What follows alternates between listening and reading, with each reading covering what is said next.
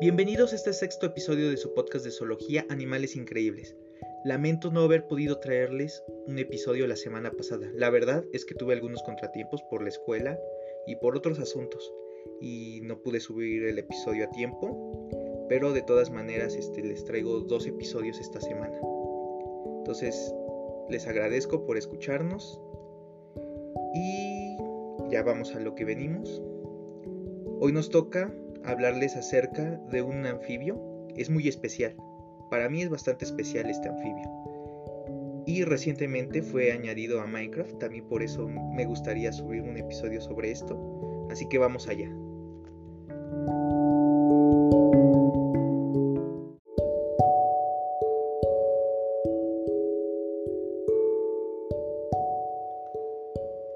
Ocasión trataremos de un animalito muy tierno. Es endémico del lago de Xochimilco en la Ciudad de México.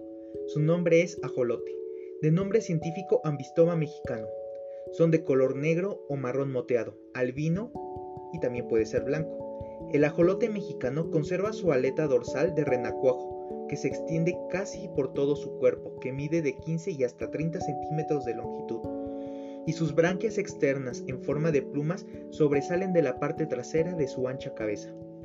Aunque poseen cuatro patas que le permiten caminar, parece haber olvidado su aptitud de desplazarse por tierra y prefiere caminar por el lecho del lago. Además, posee una cola que conserva tras la metamorfosis. Solo sube a la superficie del lago para respirar y enseguida se sumerge.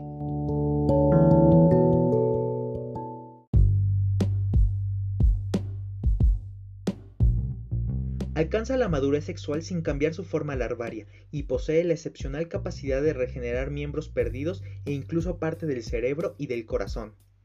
Su nombre proviene del náhuatl y significa monstruo de agua. Su alimentación se basa en moluscos, gusanos, larvas, crustáceos y peces pequeños. Su principal depredador es la garza, aunque tiene algunos otros enemigos, pero estos los veremos un poco más adelante cuando hablemos sobre por qué se está extinguiendo el ajolote.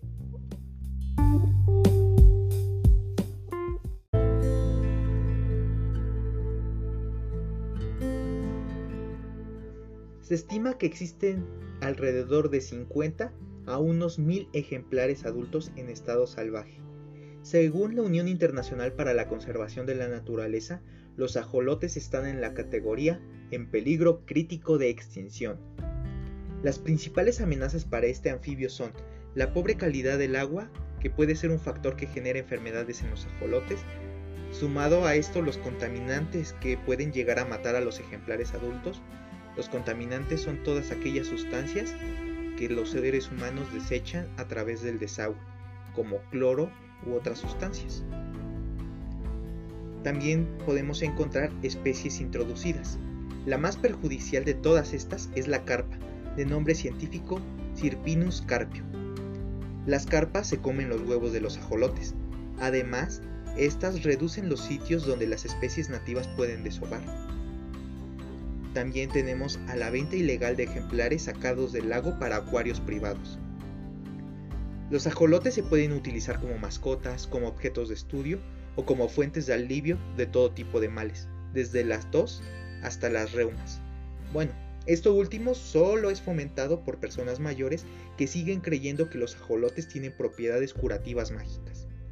También hay quienes lo consideran un manjar y se comen a este tierno animalito.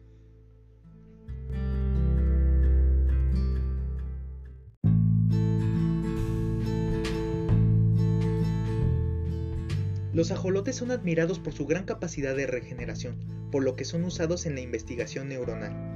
Hay que cuidarlos mucho, son animales fantásticos y muy hermosos.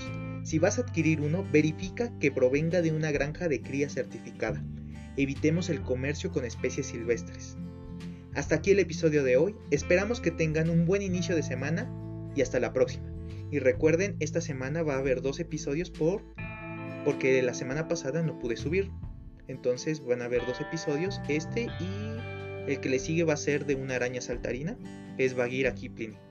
Así que nos vemos en el próximo episodio o la próxima semana.